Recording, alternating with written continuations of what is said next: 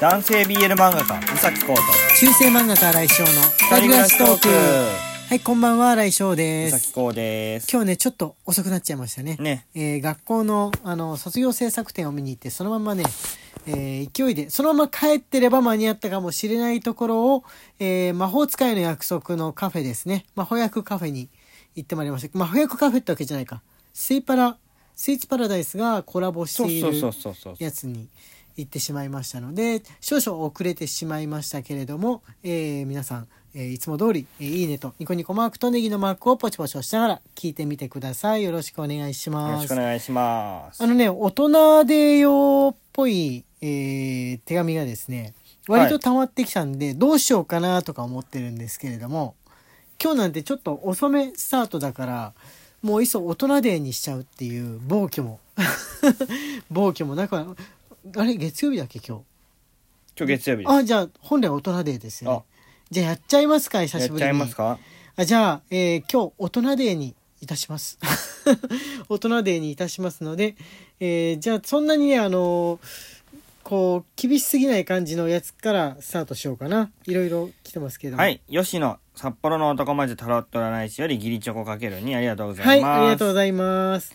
勢力回復とアンチエイジングのツボお疲れ様 タイトルがついてる 今のはタイトルです 今のはタイトルでしたお疲れ様です。新刊のインタビューで性欲が減退しているとおっしゃっていたので、人油という勢力はじめ生命力の回復と若返りに有効なツボ押しを試してみてはいかがでしょうか。このツボは、へその真裏、背な背骨から指3本ほど外側にあるのはずです。えー、触れるかなそんな以下、読まなくても大丈夫です。ご自宅などでぜひお試しいただけたら幸いです。つこれは具体的なやり方ですね。わかりました。じゃあ、この後書いてある、その押し方ですね。えー、習って、ちょっと後でお風呂上がりにでも押してみますので、ありがとうございます。え、勢、勢力が、勢力が回復する、あれなんですねツ。ボがあるんですね。うん、言ってもあ、生命力自体が回復するから悪いことないですね。やね。やるだけ悪いことないですね。ただ自分でちょっと押しにくい場所だから、こうくんに押してもらうっていうのも、えー手かな。でき、できるできるかな。なんか間違ったところを押したら、勢力が逆に下がるとかそういうのないですね。じゃあ次こちら。風来の試練みたいな。あったね。背中のツボ。はい、じゃあ次こちら。迷える性感帯より。大変です。さっき、セックスと普通に打って送信しようとしたら運営さんから相手を傷つける内容ではありませんか？とすごい注意を受けました。今後サービスの停止もあり得ると書かれていて、一文字丸に加えると警告はなくなったのですが、怖かったです。これからは送る内容を考えないと。ということですね。あの、せ、く、つ、く、すとこう、間に、あのーなんて言うんでしょうね、スペースを入れながら打ってくださっていましたね。これ今、さっとよ読んじゃうと別に書けるじゃんっていう風になっちゃうんですけど、一応そういう風になっておりました。はい。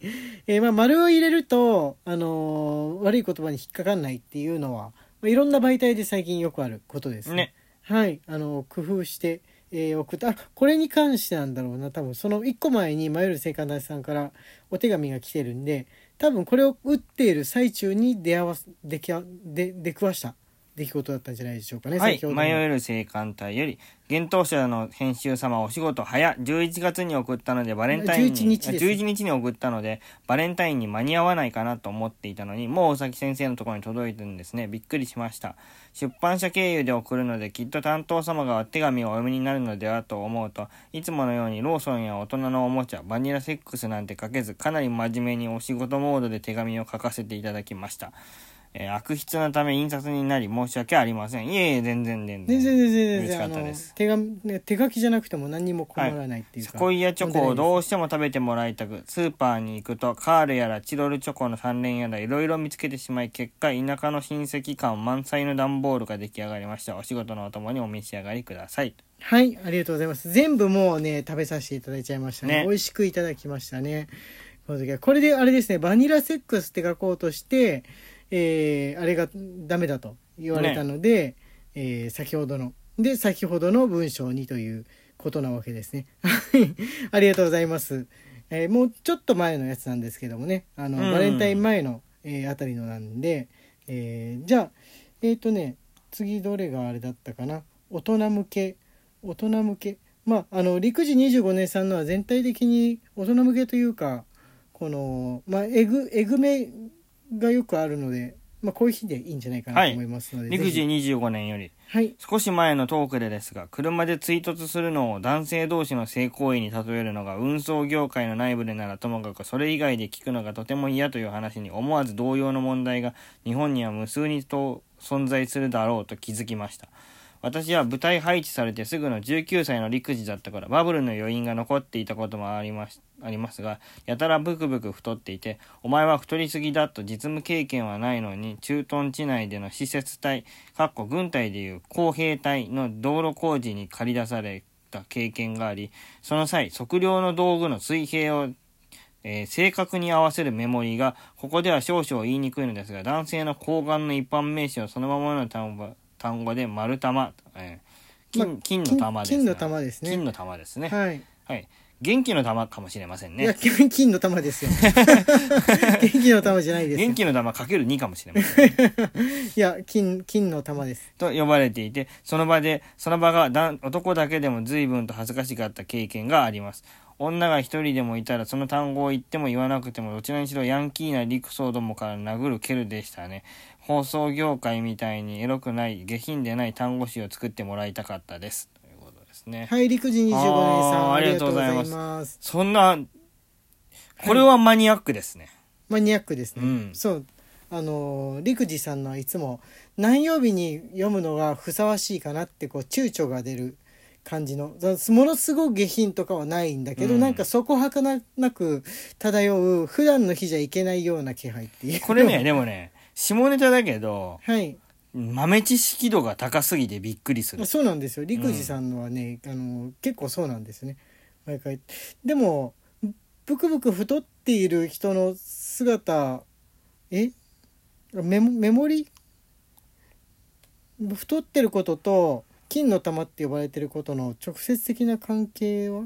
いや太ってるからということで職場を移されてなんか駐屯地内での施設隊の道路工事に借り出された経験があるっていうかそっかです間なえっ、とそこのメモリがそれ使ってる水平を正確に合わせるメモリが金の玉という呼び名だったと。これさ太ってる流れそんなに長く書く必要なくない？いやいやストーリーテラーなので ああそうかそうか。はい。はい。えっ、とねじゃあねあとまだねあったよ。あこれですね。はいあこれ迷える聖火隊さんですね、はい迷える青函隊よりお元気の玉。はい、はい。出ました元気の玉。今度は元気の玉です。やらかしました。以前新井先生がおっしゃっていた小さめで柔らかい素材の大人のおもちゃをネットで探してみようと思い張り切って定時退勤お家でワクワクしていたら遅くなると思っていたパートナーさんが帰ってきました。思わず「えなんで今日こんな早いん?」と迷惑そうに言ってしまったら手には行列のできるお菓子やお菓子屋さんの袋が仕事を切り上げてお土産買ってきてくれたのにめっちゃごめんなさいと平謝りお詫びにコーヒーを入れて仲良くお菓子をいただきました。パートナーさんからなんで迷惑そうだったのかと聞かれたが理由は言ってませんてか言えませんということですね。可愛いお話。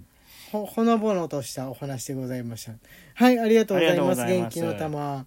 言っちゃってもいいんじゃないですかねいやいやいや。思い切って恥ずかしいんですよ。いやーオナニーしようとしてたら帰ってくるんだもんっていう風に。いやいや言えない言えない。さらさらっと。はいあじゃあこの月曜日おなじみの受け線オンリーさんからのもあります。受験オンリーより新井先生こうくん今日のトークも楽しく聞かせてもらいました。テレビを全然見ないうちにでっかいテレビあるのになというくだりはわかる気がします。雑誌業界でもそうですが人気気にしなくていいぞと上も認めた上での攻めている作りがテレビで絶滅したと感じます。ドラマでも僕が小学生ぐらいの頃は性描写が異性愛でも同性愛でもものすごく攻めていました。以下は品位を貶める可能性があるのでその場合は月曜を含め読み上げはなしでお願いします。果たしてどうかな。あじゃあこれなんあここを言葉をちょっと伏せれば大丈夫なんで。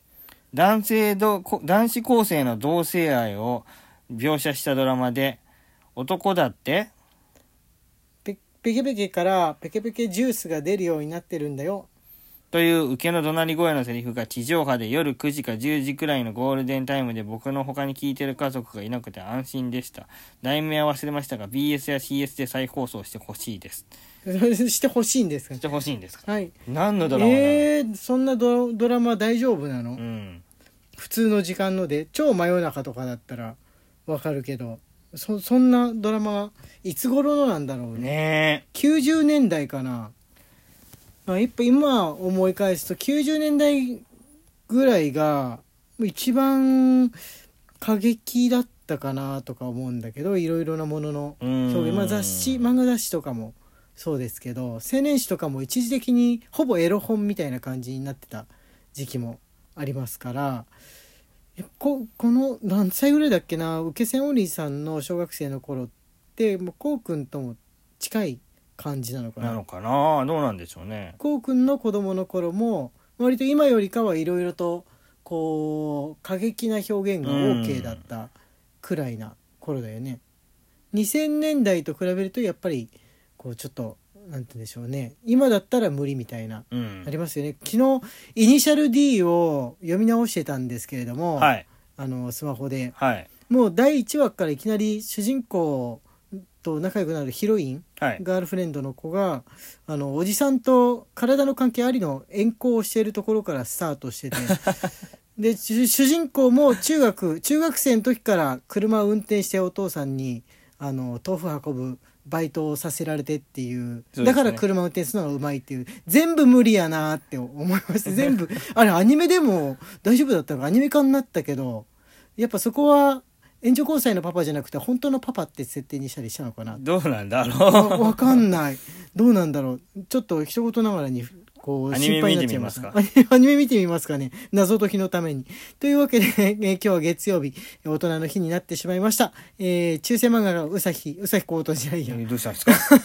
中世漫画家来翔と。男性 BL 漫画家うさきこうのえー二人暮らしトークでした。なんかツイッターの方でに番組のクリップもよろしくお願いします。はい